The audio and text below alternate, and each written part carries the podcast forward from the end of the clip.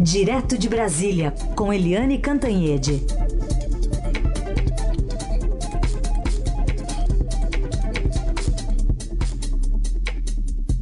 Bom, conforme havíamos anunciado, hoje a Eliane não está ao vivo com a gente, mas ela gravou um comentário e é com um tema aí trágico dessas últimas horas. Eliane, bom dia. Bom dia, Heisen. Bom dia, Carolina, bom dia. ouvintes. Ontem foi um dia realmente muito triste para o nosso Brasil que não tem o hábito de ter esse tipo de ataque, né, esse tipo de massacre, como ocorreu ontem em Suzano. Isso é uma coisa mais típica né, é, nos Estados Unidos. Lá as, as pessoas já estão acostumadas, a gente aqui não está acostumado. Evidentemente, foi um ataque de dois assassinos é, que vinham já se preparando para isso há muito tempo mas além de ser uma, enfim, uma ação isolada de dois assassinos, o que nos é, faz refletir é que isso também tem várias outras conexões. Uma dessas conexões é a questão das armas.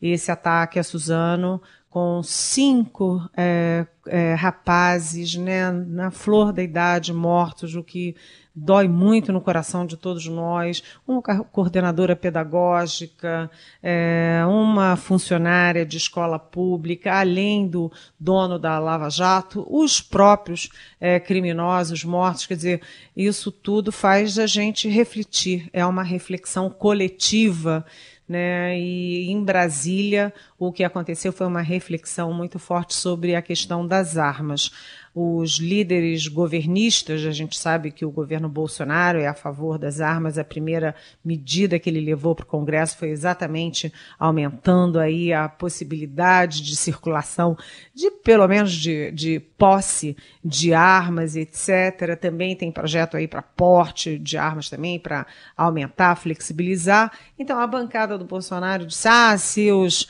professores e funcionários estivessem armados, aí a tragédia não tinha acontecido. Olha, eu acho que se os professores e funcionários estivessem armados, aquilo ia virar um tiroteio dentro da escola, e em vez de 10 mortos, a gente poderia ter muito mais vítimas ainda. Né? Eu acho que o que essa tragédia nos diz é o oposto: é que você facilitar né, a compra de armas, o acesso a armas a qualquer maluco, inclusive um garoto de 17 anos, isso é, vai, não vai dar certo. Isso não vai dar certo. Quem vai morrer são os inocentes. Os inocentes não vão salvar a sua vida. Pelo contrário, né, os inocentes vão ficar ainda mais à mercê das armas que circulam abundantemente. Então, essa questão das armas entrou fortemente no debate nacional e, e é bom que seja assim.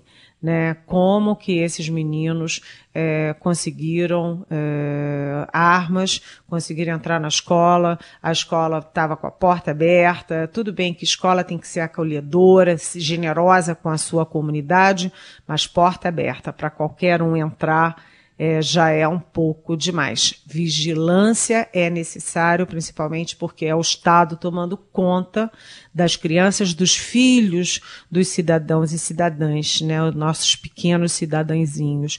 Então, é, várias coisas que a gente tem que refletir melhor. Agora, eu queria fazer um elogio, já que a gente é sempre tão crítico, porque a polícia de São Paulo, segundo as informações oficiais, né? Eu não estou em São Paulo, não vi, mas segundo as informações, a polícia chegou em oito minutos. Se isso é uma verdade, se isso for confirmado, é um golaço, porque em oito minutos foi uma ação rápida, né? E que evitou muitas outras mortes.